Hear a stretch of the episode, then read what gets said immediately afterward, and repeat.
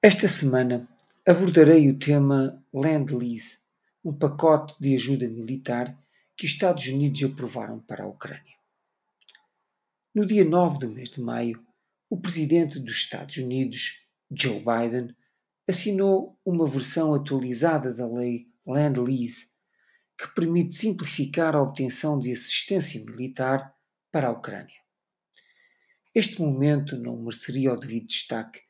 na interpretação da geopolítica atual se não fosse pelo significado histórico e pelo montante envolvido,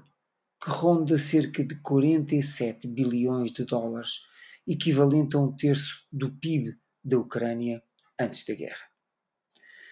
O programa de Land-Lease de março de 1941 assinalou um momento decisivo,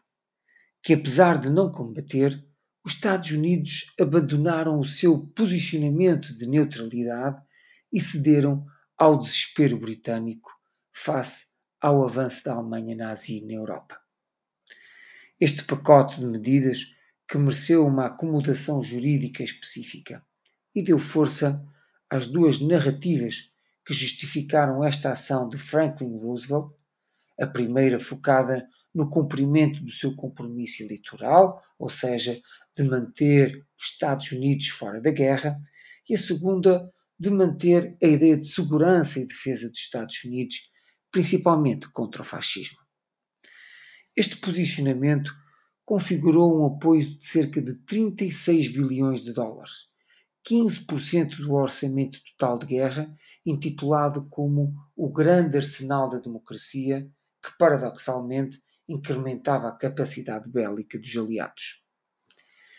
As circunstâncias que marcam este facto histórico-político desencadeiam por si uma curiosidade comparativa, quase viciante, de confrontar momentos distintos e deixar a criatividade conectar a base de uma especulação explicativa que configura a nova ordem mundial ainda algo indefinida. A posição dos Estados Unidos de apoiar uma luta na qual não se envolverão diretamente, confirma uma necessidade de alimentar a resiliência e resistência heroica dos soldados ucranianos que, pelos dólares envolvidos, travarão um combate longo e desgastante que colocará também a Rússia numa posição de alguma fragilidade. O jogo do enfraquecimento da Rússia no plano internacional poderá ser garantido com a longevidade da guerra